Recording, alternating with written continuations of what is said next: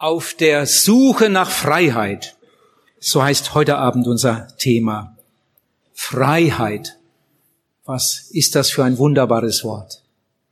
Irgendwo habe ich einmal gesagt, Freiheit ist das schönste Wort in der deutschen Sprache.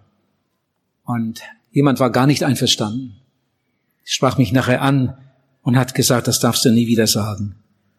Und dann habe ich gefragt, ja, welches Wort ist denn schöner? Welches Wort ist nach deiner Meinung das schönste Wort in der deutschen Sprache? Und dann hat er gesagt, Heimat. Das Wort Heimat. Das war nach seiner Meinung das schönste Wort. Das war seine Meinung, ich hatte meine Meinung, andere haben eine andere. Aber ich habe dann noch etwas weiter darüber nachgedacht. Und dann habe ich so bei mir gedacht, also ich möchte lieber Freiheit in einem fremden Land als in der Heimat sein und vielleicht im Gefängnis sitzen. Also Freiheit, ich denke, das ist doch noch wertvoller. Egal wo man dann lebt, Freiheit. Und ich denke, dass die meisten Menschen das so empfinden. Freiheit, das war der Wunsch unserer Väter. Und dafür haben sie gekämpft. Wenn einer müde werden wollte, dann hat der andere gesagt, lieber tot als Sklave. Frei wollen wir sein. Freiheit, das ist der Wunsch aller Völker. Wenn irgendwo jemand auftritt und Freiheit verspricht, dann versammeln sich die Massen. Freiheit, das ist auch ein großes Wort in Deutschland. Auch die politischen Parteien gebrauchen es gern, um damit Leute für sich zu gewinnen. Und ich denke, das ist auch dein Wunsch, frei zu sein. Jedenfalls bei mir war das immer so. Ich kann mich zurückerinnern. Ich war noch ein kleiner Junge zu Hause, da habe ich mich nach dem ersten Schultag gesehnt, weil ich dachte, dann beginnt die große Freiheit. Zu Hause mussten wir viel helfen. Äh, mein Vater war sehr streng. Ich bin ja auf einem Bauernhof aufgewachsen. Ich ging noch nicht zur Schule. Da musste ich schon tüchtig mithelfen da und dort. Und ich habe gedacht, wenn dann die Schule anfängt, dann ist alles anders. Aber ich kann euch sagen, der erste Schultag hat mir schon die Augen geöffnet. Der Lehrer hat uns gesagt, wie man sich benimmt und äh, wo die Hände hingehören, wenn man nicht gerade schreibt, wie oft er durch den, äh, die Klasse gebrüllt hat, Hände auf den Tisch und dann saßen wir wieder alle. Und damals gab es auch noch welche hinten drauf. Das waren Zeiten. Ich kann euch sagen, ich habe mich während der ganzen Schulzeit, acht, ein, äh, ja, neun Jahre lang, nach dem letzten Tag gesehnt. Und als dann endlich der letzte Schultag kam, da war ich glücklich. Und dann hat der Lehrer eine rührselige Rede gehalten äh, über den Ernst des Lebens gesprochen. Ich träumte von der großen Freiheit und der Lehrer erzählt da vom Ernst des Lebens und, äh, und einige Mädchen fingen an zu weinen. Und da habe ich gedacht, naja, das kann doch nur ein Mädchen passieren. Diese dummen Puten.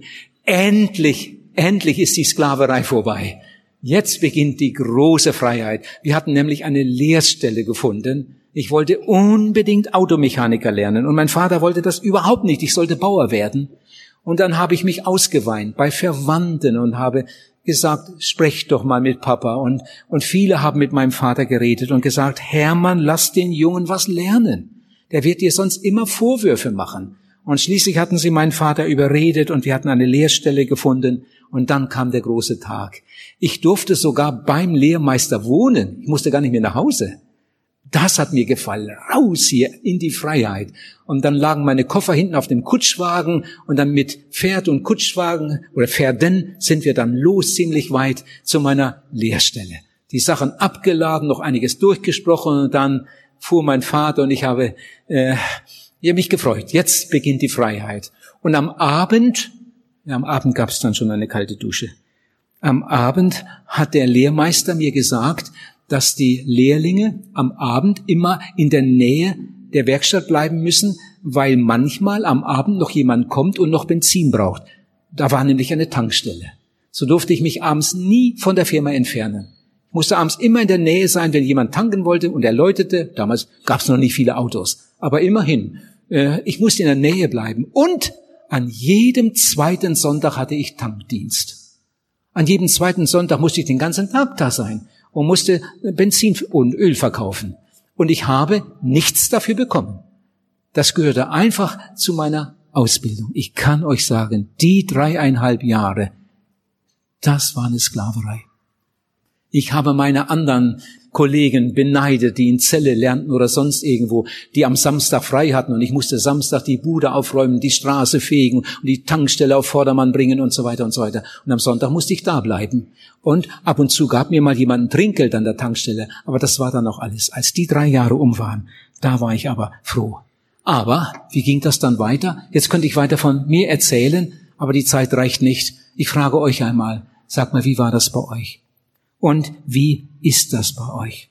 Wie ist das bei den Erwachsenen? Sind sie frei? Bist du frei? Du weißt genau, ich sollte, aber du tust es nicht. Du weißt genau, ich sollte das und das nicht und du tust es trotzdem. Wir sind Sklaven der Meinung, Sklaven der Mode, Sklaven der Uhr, Sklaven des Terminkalenders, Sklaven des Geldes. Wir haben keine Zeit. Gott hat jeden Tag 24 Stunden für uns. Wir haben nicht einmal Zeit, paar Minuten in der Bibel zu lesen und zu beten. Wir sind Sklaven. Und das ist so traurig. Der Mensch zur Freiheit berufen, zur Herrschaft bestimmt, ist zum Sklaven geworden. Die Dinge besitzen uns, nicht wir sie. Wir sind Sklaven. Ich wollte jetzt eigentlich eine längere Geschichte lesen aus dem Lukas-Evangelium Kapitel 15. Die Geschichte vom verlorenen Sohn. Ich sage der Zeit wegen nur ganz kurz etwas. Da ist ein junger Mann, dem geht es sehr gut zu Hause. Er hat noch einen Bruder und der Vater liebt seine Söhne. Und so vergehen die Jahre und eines Tages kommt der Jüngere auf eine ganz furchtbare Idee. Er bittet den Vater doch das Erbe zu teilen, ihm seinen Teil auszuzahlen und er wollte frei sein frei vom Vater, frei von der Bevormundung, frei, frei, er wollte selbst bestimmen. Und dann ging er in die Fremde, er konnte nicht mit dem Geld umgehen, und dann kam er in schlechte Gesellschaft, hat sein Geld verschleudert auf schlimme Weise, kam dann in ganz, ganz furchtbare Not. Auf der Suche nach Freiheit wurde er ein Sklave. Irgendwann kam er dann zurück wie ein Bettler und bereute das alles, was er getan hatte. Und weil sein Vater ihn immer noch liebte, hat sein Vater ihm vergeben und hat ihn wieder aufgenommen. Ihr Lieben, dem jungen Mann ist ein ganz großer Irrtum unterlaufen. Auf der Suche nach Freiheit wurde er ein Sklave. Es gibt viele Menschen heute, die ähnlich denken, ähnlich handeln und denen es dann auch ähnlich ergeht. Wie viele Menschen gibt es, die sagen, ich mache, was ich will. Ich bin ein freier Mensch. Ich möchte nicht fremdbestimmt werden. Ich bin mein eigener Herr. Ich mache, was ich will. Aber viele, viele dieser Menschen verwechseln Zügellosigkeit mit Freiheit. Man kann dann hören, dass jemand sagt, die Freiheit kann ich mir erlauben. Achtet mal drauf. Fast immer, wenn jemand sagt, die Freiheit kann ich mir erlauben, geht es um eine fragwürdige Sache. Und dann sagt, na ja, mir egal, wie die anderen darüber denken, die Freiheit kann ich mir erlauben. Ich habe etwas gelesen, eine Schrift gelesen von Menschen, die im Rauschgift gelandet sind und zum Teil sogar daran kaputt gegangen sind. Die Geschichte fing fast immer so an, dass diese Leute einen größeren Freiraum wollten. Sie wollten Freiheiten erleben, die andere nicht hatten. Und auf der Suche nach Freiheit wurden sie Sklaven der Droge und manche sind sogar daran kaputt gegangen. Der verlorene Sohn verwechselte Zügellosigkeit mit Freiheit. Er ging eine Meile zu weit. Und vielleicht ist das auch deine Geschichte. Er wurde ein Sklave seiner Lüste und Leidenschaften. In Deutschland gibt es seit Jahren einen neuen Feiertag. Früher nannte man ihn Himmelfahrtstag. Himmelfahrt. Und seit Jahren nennt man den weithin nicht mehr Himmelfahrtstag, sondern Vatertag. Und wisst ihr, was dahinter steckt? Einige haben das noch gar nicht mitgekriegt. Ihr Lieben, dieser Vatertag, der hat zum Ziel, dass die Väter einmal im Jahr, nur einmal im Jahr, mal vergessen, dass sie eine Frau haben, dass sie Kinder haben. Sie dürfen einmal im Jahr sich mal richtig ausleben. Am Vatertag beginnen da, wo wir zu Hause sind, fast überall die Schützenfeste. Und dann ziehen die Väter los mit einem Strohhut und mit einem Spazierstock, da eine Schnapsflasche und da eine, und dann sind sie unterwegs, singen ihre Lieder, sind am Mittag schon betrunken Und dann geht es von einem Ort zum anderen, dann wird da reingeguckt, gefeiert, da und so weiter und so weiter. Und irgendwann kommen sie dann nach Hause oder auch nicht oder verbringen die Nacht irgendwo anders. Das hatten sie vielleicht gar nicht so geplant, aber im Rausch passieren dann schlimme, schlimme Dinge. Das ist furchtbar. Wie viele Ehen kaputt gegangen sind und der Anfang war am Vatertag. Wie viele Kinder ihren Vater verloren haben an dem sogenannten Vatertag. Etwas ganz, ganz Schlimmes. Da wird manch einer der Sklave eines lasterhaften Lebens auf der Suche nach Freiheit. Wie viele Menschen sind Alkoholiker geworden auf der Suche nach Freiheit? Wenn man ein Glas getrunken hat oder ein zweites und ein drittes, dann fühlt man sich so frei. Und wenn man dann noch eins trinkt, fühlt man sich noch freier. Dann kann man mit einem mal reden, dann kann man mit einem mal singen und, und dann freuen sie sich zusammen und sie fühlen sich so richtig frei. Es gibt Menschen, die gehen einmal in der Woche ins Wirtshaus zum Skat spielen. Einmal in der Woche. Das kann doch nicht so schlimm sein, meinen Sie. Einmal in der Woche und dabei trinken Sie dann ein Glas Bier, vielleicht trinken Sie ein zweites Glas Bier, vielleicht trinken Sie auch ein drittes und manche trinken auch fünf Glas Bier. So fängt es an. Und dann jede Woche einmal, jede Woche einmal. Und bald, er will es gar nicht wahrhaben, ist er ein Sklave des Alkohols. Denn dieses eine Mal in der Woche genügt ja nicht. Er braucht auch zu Hause beim Fernsehen eine Flasche Bier. Und aus der einen Flasche Bier werden bald zwei. Wie viele, viele Männer gibt es, die jeden Abend am Fernsehgerät sitzen und dabei zwei Flaschen Bier trinken. Wenn du ihm sagen würdest, du bist ein Alkoholiker, dann wäre er beleidigt. Das würde er zurückweisen. Aber er ist ein Alkoholiker. Wer jeden Abend zwei Flaschen Bier trinkt, der ist ein Alkoholiker. Und wenn er damit aufhören soll, dann merkt er mit einem Mal, dass nicht geht. Wie viele, viele Menschen in Deutschland sind Alkoholiker. Wir haben in Deutschland ein paar Millionen Alkoholiker, muss man sich mal vorstellen. Mehr Männer als Frauen. Menschen, die gebunden sind, die versklavt sind, die nicht mehr anders können. Oh, vielleicht möchte jemand sagen, sei doch nicht so kleinlich. Sei doch nicht päpstlicher als der Papst. Einmal ist kein Mal. Aber das ist eine der gemeinsten Lügen aus der Lügenfabrik des Teufels. Einmal ist kein Mal. Ihr Lieben, denkt mal gut mit. Genau das Gegenteil ist der Fall. Von wegen einmal ist kein Mal. Einmal ist immer.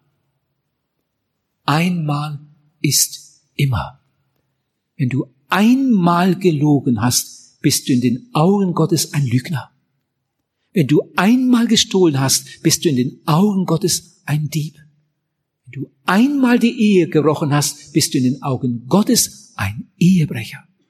Einmal ist immer. Seht mal, da ist jemand, der hat einen Menschen ermordet. Ins Haus eingebrochen, da war viel Geld, hat einen Menschen ermordet und hat den Geldschrank leer gemacht und so weiter. Und er sagt nachher zu seiner Frau, du, da war so viel Geld drin. So viel Geld. Das reicht. Ich werde in Zukunft nie mehr morden.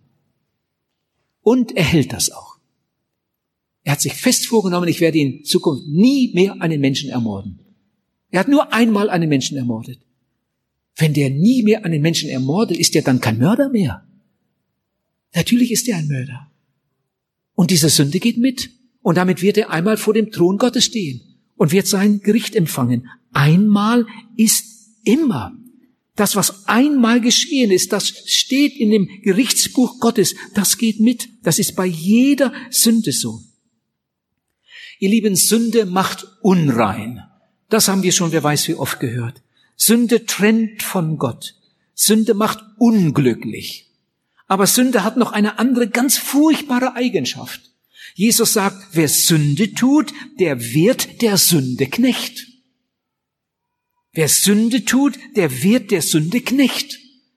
Das ist der Fluch der bösen Tat, dass sie vorzeugend Böses muss gebären. Als der junge Mann sich die Freiheit erlaubte und seinem Vater den Rücken kehrte, weil er seine Bevormundung nicht mehr wollte, um in die Freiheit zu gehen, da wurde er ein Sklave seiner Lüste und Leidenschaften. Als der brave Familienvater sich die Freiheit erlaubte und einmal seine Frau und seine Kinder hinter sich ließ und mal so richtig einen drauf machte, da begann das Elend und inzwischen ist alles kaputt. Mit seinem lasterhaften Leben hat er alles zerstört. Als der Mann sich die Freiheit erlaubte und einmal in der Woche ins Wirtshaus ging zum Skatspielen und jeden Abend seine Flasche Bier trank, aus der dann mehr wurden, da fing das an und inzwischen ist er ein Sklave des Alkohols geworden. Ich habe von einem Alkoholiker gelesen, der hat sein ganzes Geld versoffen. Seine Frau musste arbeiten. Irgendwann merkte die Frau am Abend, dass der Mann auch ihren ganzen Monatslohn mitgenommen hatte. War alles weg. Sie hatte sich ihren Lohn in Bar auszahlen lassen. Und der Mann hatte alles mitgenommen. Spät abends kam er nach Hause, richtig voll. Das Geld war weg. Mit seinen Kumpanen eine Sauftour gemacht. Sein Geld war sowieso schon weg. Die Frau war so verzweifelt, so am Ende. Sie wollte schon einige Male ausziehen oder sich vom Mann trennen.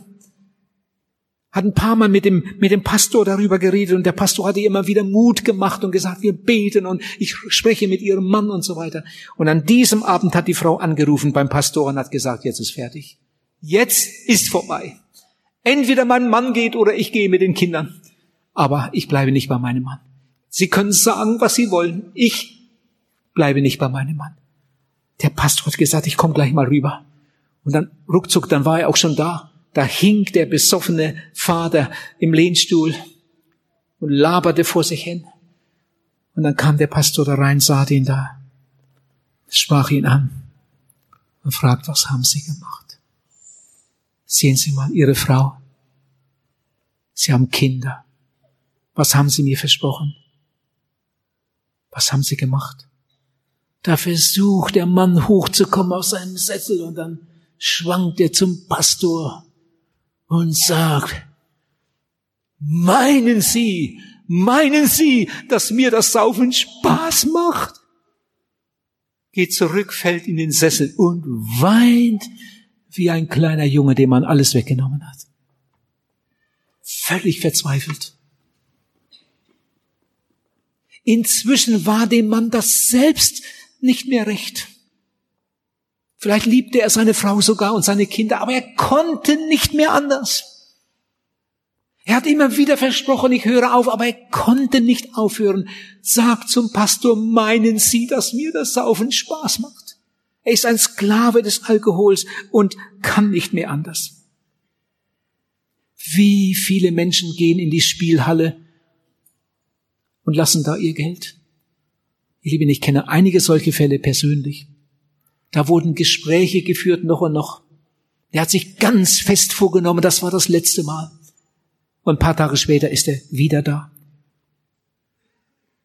Eine Zeit lang kann man mit der Sünde spielen. Bitte denk gut mit, das sind so wichtige Wahrheiten. Man kann eine Zeit lang mit der Sünde spielen und machen, was man will. Aber das dauert nicht lange. Und dann werden die Rollen vertauscht. Und dann wird der Mensch mit einem Mal ein Spielball. Und wie viele, viele Menschen, und einige sitzen hier heute. Ich könnte mir vorstellen, dass zig Menschen hier sitzen heute Abend, die in dieser Rolle sind. Sie haben gespielt, gespielt, gespielt und jetzt sind sie ein Spielball der Droge, ein Spielball des Alkohols, ein Spielball des Nikotins, ein Spielball irgendwelcher Orte. Sie können nicht mehr anders. Sie sitzen abends an ihrem Computer und surfen im Internet und sehen sich die größten Schweinereien an stundenlang. Sie haben schon lange erkannt, ich sollte damit aufhören. Das, das ist nicht gut. Aber inzwischen ist das so gebunden. Wie viele Menschen sind internetsüchtig. Die können nicht mehr anders. Das ist etwas Furchtbares. Auf der Suche nach der großen Freiheit sind sie zu Sklaven geworden. Des Lasters Bahn ist anfangs zwar ein Weg durch grüne Auen, doch schon der Fortgang bringt Gefahr, das Ende Nacht und Grauen. Ihr lieben, Sünde ist am Anfang immer süß. Immer. Sonst würde keiner sündigen. Sünde ist am Anfang immer süß und meist ist sie interessant, meist ist sie schön. Manche Leute sind durch Sündigen sogar berühmt geworden. Manche sind durch Sündigen sogar reich geworden. Der Teufel benutzt die Sünde wie einen Köder. Das wird so süß gemacht, hingestellt und so weiter. Und wenn der Mensch dann diesen Köder geschluckt hat, dann, dann kommt er nicht mehr raus. Jesus sagt, der Teufel ist ein Dieb. Und das ist er. Der Teufel ist ein Mörder. Ein Dichter sagt, ich habe die Menschen gesehen und sie suchen spät und früh. Sie schaffen, sie kommen und gehen und ihr Leben ist Arbeit und Mühe. Sie suchen, was sie nicht finden, in Liebe und Ehre und Glück und sie kommen belastet mit Sünden und unbefriedigt zurück. Oh, wie viele Menschen hat der Teufel an der Kette und zieht sie hinter sich her. Und manch einer möchte los und er kann nicht. Und du, lieber Zuhörer, wie ist das bei dir? Ihr jungen Männer, ihr jungen Mädchen, wie manch ein Junge ist mit 13 Jahren schon Kettenraucher. Zuerst ganz heimlich, hinter dem Rücken der Eltern. Irgendwann haben sie es mitgekriegt. Und inzwischen kann ich mir anders. Er ist 13 Jahre alt. Ich kenne solche. 14, 15 Jahre. Das Geld reicht nicht. Das Geld muss dann irgendwo beschafft werden. Und da muss gehandelt werden. Die Brücke zum, zur Droge ist fast immer die Zigarette. Es gibt kaum einen Drogensüchtigen, der nicht vorher geraucht hat. Das geht fast immer diesen Weg. Wenn er da erst drin ist, also dann wird's ganz schlimm. Und wie manch einer sehnt sich nach Freiheit, aber er kann nicht mehr. Und dann wird sogar gestohlen und dann wird gelogen, dann wird betrogen und so weiter und es wird immer schlimmer. Ihr Lieben, aber es gibt nicht nur diese schlimmen Dinge, die man dann irgendwann mal sieht und jeder sieht und wo man drüber redet. Es gibt so viele versteckte Fesseln. So viele versteckte Fesseln. Es gibt Menschen, die können nicht mehr ohne Lüge leben. Die lügen jeden Tag ein paar Mal. Die können nicht mehr anders. Es gibt Menschen, die merken gar nicht, wenn sie lügen. Muss man sich mal vorstellen. Was sind das nur für arme, bedauernswerte Leute? Die merken nicht mehr, wenn sie lügen. Oder die Lieblosigkeit, die Unversöhnlichkeit, Rechthaberei, Hochmut, Stolz, Aberglauben, Eifersucht. Was für ein Tyrann ist die Selbstsucht? Oder Hass oder Geiz das sind alles Fesseln. Die Bibel sagt, wir haben es nicht mit Fleisch und Blut zu tun, sondern mit Mächten der Finsternis. Ihr Lieben, hinter jeder Sünde steht der Teufel. Und wenn du sagst, ich glaube gar nicht, dass es ihn gibt, dann tust du ihm den größten Gefallen. Dann kann er nämlich weiter mit dir spielen und du merkst nicht einmal, wer mit dir spielt. Hinter jeder Sünde steht der Teufel, der große Drahtzieher. Ich komme noch mal kurz zurück zu der Geschichte mit dem verlorenen Sohn. Wer war eigentlich dieser verlorene Sohn? Er war weggegangen von seinem Vater. Und während er wegging, kam er nicht in die Freiheit, sondern in die Sklaverei. Er fand genau das Gegenteil von dem, was er eigentlich wollte. Vielleicht ist das bei dir auch so. Du hast die Freiheit gesucht. Du hast das große Abenteuer gesucht den großen Kick. Und genau das Gegenteil ist eingetreten. Die vom Teufel verführten sind auf dem Weg zur Hölle. Und die allermeisten wissen es nicht einmal. Die meisten ahnen es nicht einmal. Und wenn man mit ihnen darüber spricht, dann lachen vielleicht sie vielleicht sogar. Ihr Lieben, jede Sünde, egal wie sie heißt, ist wie ein Pflasterstein auf der Straße zum ewigen Verderben. Die Sünde ist wie ein Gift, ganz schreckliches Gift. Wenn das erstmal drin ist, dann wirkt es weiter. Dann wirkt es weiter. In der Bibel steht, die Sünde ist der Leute Verderben. Und die Bibel sagt nicht die großen Sünden. Wir müssen das einmal richtig lesen. Da steht einfach die Sünde. Die Sünde ist der Leute Verderben, egal welche Sünde es ist. Infolge der Sünde stehen viele, viele Menschen unter einem Rechtsanspruch des Teufels. Und sie können nicht mehr anders. Sie können nicht mehr anders, selbst wenn sie wollen. Sie reden von Freiheit. Sie hören Lieder, die sie sich aus dem Internet geholt haben, über Freiheit. Aber in Wirklichkeit sind sie Sklaven. Sie reden von Freiheit und tun ständig Dinge, die sie vielleicht nicht einmal wollen, aber sie können nicht mehr anders. Sie sind verführt, sie sind versklavt, wie der verlorene Sohn. Unser Thema heute Abend heißt auf der Suche nach Freiheit. Vielleicht möchte jetzt jemand fragen, gibt es überhaupt so etwas? Freiheit? Freiheit von den Fesseln, von den Leidenschaften, vom bösen Gewissen, von der Angst, von der Droge, von Selbstmordgedanken. Gibt es überhaupt so etwas? Freiheit von den schlechten Gewohnheiten, von all der Sünde und Schuld. Ihr Lieben, das gibt es. Jesus hat gesagt zu euch, der Sohn Gottes frei macht, so seid ihr richtig frei. Das ist die einzige Stelle. Alles andere bringt keine Freiheit. Wenn euch der Sohn Gottes frei macht, seid ihr richtig frei. Jesus bricht jede Kette, singen wir in einem Lied. Und dafür gibt es viele Beweise. In der Bibel natürlich und auch in der Geschichte bis auf den heutigen Tag. Ein Dichter sagt, wenn Jesus kommt, ist es mit ihm vorbei. Jesus bricht jede Kette. Wenn Jesus kommt, ist es mit ihm, mit dem Feind vorbei. Er, der ewig Freie, der von Ewigkeit beim Vater war, durch den sogar die Welt geschaffen wurde. Jesus Christus. Ihr Lieben, ich habe jetzt nicht Zeit, das weiter auszulegen, aber ich habe wiederholt in diesen Tagen darüber geredet. Jesus ist in diese Welt gekommen und er ist für uns in die Gefangenschaft gegangen. Er, der ewig Freie, der nie eine Sünde getan hat, hat unsere Sünde auf sich genommen, als wäre es seine. Und dann ist er gefesselt worden. Er, der ewig Freie, ging für uns gefesselt zu seinen irdischen Richter und ließ sich zum Tode verurteilen. In Wirklichkeit hätten wir das Urteil verdient. In Wirklichkeit müssten wir gegeißelt und ans Kreuz genagelt werden. Aber Jesus hat unsere Sünde auf sich genommen, ist mit unserer Sünde beladen, nach Golgatha gegangen und für unsere Sünde stellvertretend gestorben. In Titus 2, Vers 14 steht, er hat sich für uns hingegeben. Und jetzt hört, wozu? Nicht nur, um uns unsere Sünden zu vergeben. Er hat sich für uns hinzugeben, um uns von jeglichem Sündendienst loszukaufen und sich ein Volk zuzubereiten, das für ihn da ist und sich eifrig in guten Werken betätigt. Ihr lieben, Gnade ist Befähigung. Das ist eine meiner größten Entdeckungen. Gnade ist Befähigung. Seitdem ich meine Sünden Jesus gebracht habe und er mir vergeben hat, seitdem ich Jesus in mein Herz und Leben aufgenommen habe, habe ich Fähigkeiten, die ich vorher nicht hatte und die man nirgends sonst bekommen kann als bei Jesus. Gnade ist Befähigung. Viele Dinge, die ich früher getan habe, muss ich nicht mehr tun.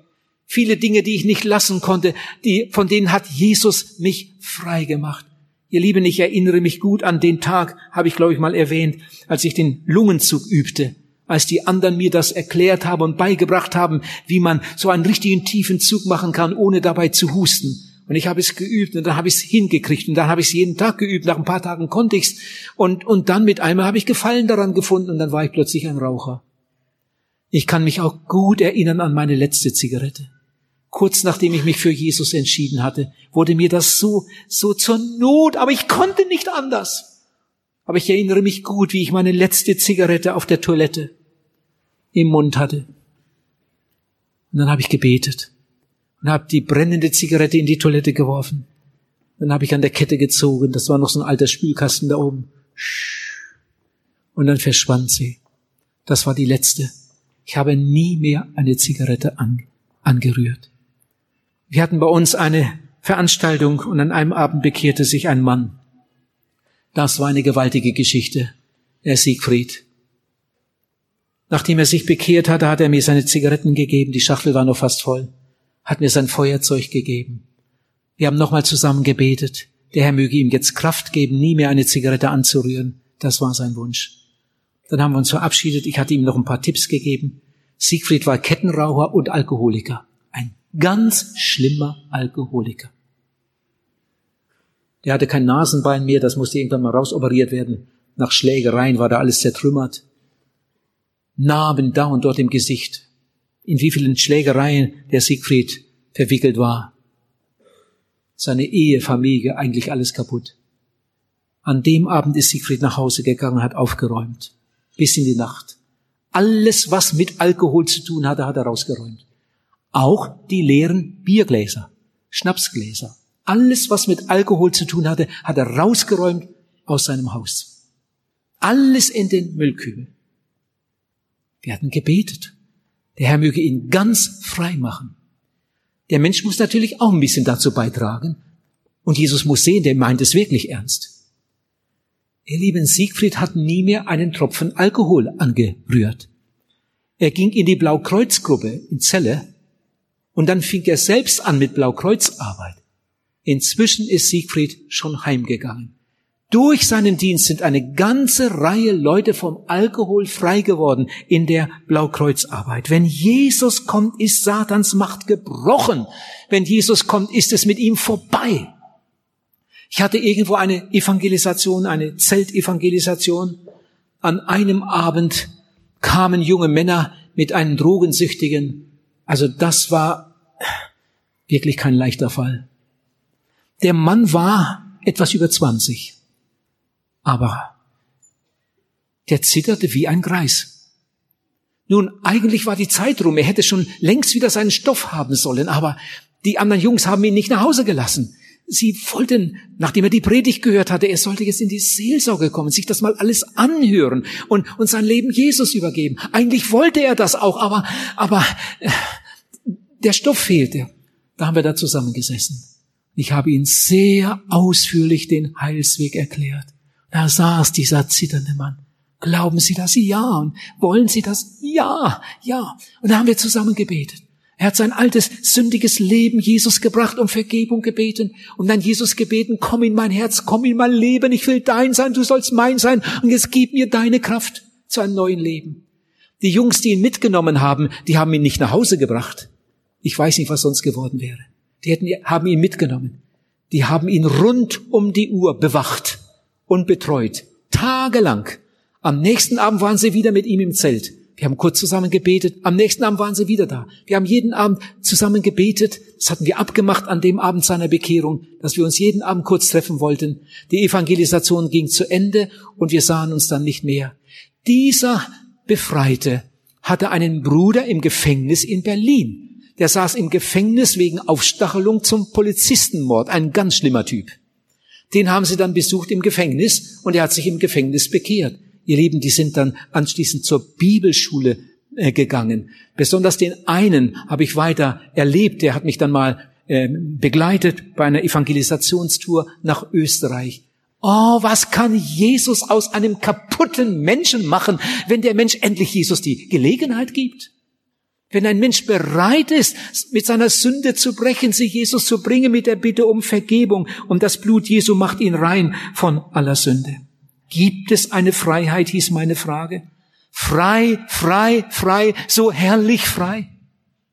Festgebunden an ihm, sagt der Dichter, zieh zum Himmel hin, so herrlich frei. Gibt es das? Ja, das gibt es. Aber einige Dinge sind notwendig. Und das will ich jetzt erklären. Lieber Zuhörer, Du darfst deine Fesseln nicht verstecken. Du darfst nicht so tun, als wäre alles in Ordnung. Du musst das endlich zugeben, dass du ein Gefesselter bist. Zweitens, du kannst deine Fesseln nicht selbst lösen. Das musst du aufgeben. Das führt nicht zum Erfolg.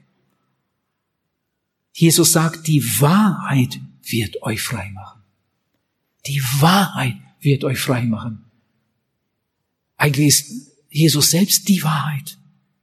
Drittens, du darfst deine Fesseln nicht verharmlosen. Das tun ja so viele, das tun die meisten. Die allermeisten tun das. Sagt jemand, ich bin kein großer Sünder. Ich bin kein großer Sünder. In der Bibel steht, es gibt keinen Unterschied Sag mal, woher nimmst du den Maßstab, wenn du sagst, das ist eine große Sünde, die ist ein bisschen kleiner, die ist kleiner und das ist eine ganz große? Woher nimmst du den Maßstab? Sünde ist Sünde. Welches Gebot du auch übertrittst, du übertrittst das Gebot Gottes, des großen, heiligen Gottes, egal welche Sünde du tust. Sünde ist Sünde. Ich bin kein großer Sünder. Ich bin kein Bankräuber. Ich bin kein Kriegsverbrecher. Damit entschuldigen sich einige Leute. Und sie sehen nicht, wie sie in Gottes Augen aussehen. Lieber Zuhörer, deine Hände sind unrein. Was klebt alles an deinen Händen? Deine Füße sind Wege gegangen, die Jesus nie gehen würde. Deine Lippen sind unrein, deine Augen sind unrein, deine Gedanken sind unrein, deine Ohren sind unrein. Die Bibel sagt, von der Fußsohle bis zum Scheitel ist überhaupt nichts Reines an dir. Ein Dichter sagt, sieh doch dein Leben an, wie du gelebt, und dann erkenne dran, was davon besteht. Wenn du nicht Jesus hast, wird dein ganzes Tun einst in der Ewigkeit in Staub und Asche ruhen. Sei ehrlich. Bitte sei ehrlich. Die Freiheit und das Himmelreich gewinnen keine halben. Vielleicht bist du ein halber Christ. Davon gibt es Millionen in Deutschland. Vielleicht bist du ein halber Christ, halb bekehrt, halb erlöst. Aber tausend halbe Christen ergeben keinen einzigen Ganzen. Alle Halbheit ist vom Teufel. Alle Halbheit ist vom Teufel. Ein halber Christ ist ein ganzer Unsinn. Darf ich es nochmal sagen? Vielleicht bist du so einer. Ein halber Christ ist ein ganzer Unsinn. Jemand hat mal gesagt, sei ganz sein oder lass es ganz sein. Die Wahrheit wird euch frei machen sagt Jesus. Er selbst ist die Wahrheit. Lieber Zuhörer, willst du frei werden? Willst du frei werden? Und dann als Befreiter leben? Willst du aus der Gefangenschaft raus? In die Freiheit? Pass auf, zwei Dinge müssen passieren. Zuerst müssen deine Fesseln gelöst werden und dann musst du dich neu an Jesus Christus binden. Eigentlich geht der Mensch aus der einen Gefangenschaft raus und in die andere Gefangenschaft hinein. Dr. Bergmann hat einmal gesagt, nur der Mensch ist frei, der an Jesus Christus gebunden ist. Und das glaube ich ganz fest. Nur der Mensch ist wirklich frei, der an Jesus Christus gebunden ist. Frei, frei, frei, so herrlich frei. Festgebunden an ihm, zieht zum Himmel hin, so herrlich frei. Oh, das ist ein anderes Leben, sagt ein Dichter, wenn man weiß, ich bin befreit. Meine Sünden sind vergeben. Meinem Herrn bin ich geweiht. Zwei Dinge musst du erleben. Das will ich zum Schluss noch so gut wie möglich erklären. Lieber Zuhörer, zwei Dinge musst du erleben. Ich sage das jetzt mal mit den Worten der Bibel. Eine Bekehrung und eine Wiedergeburt.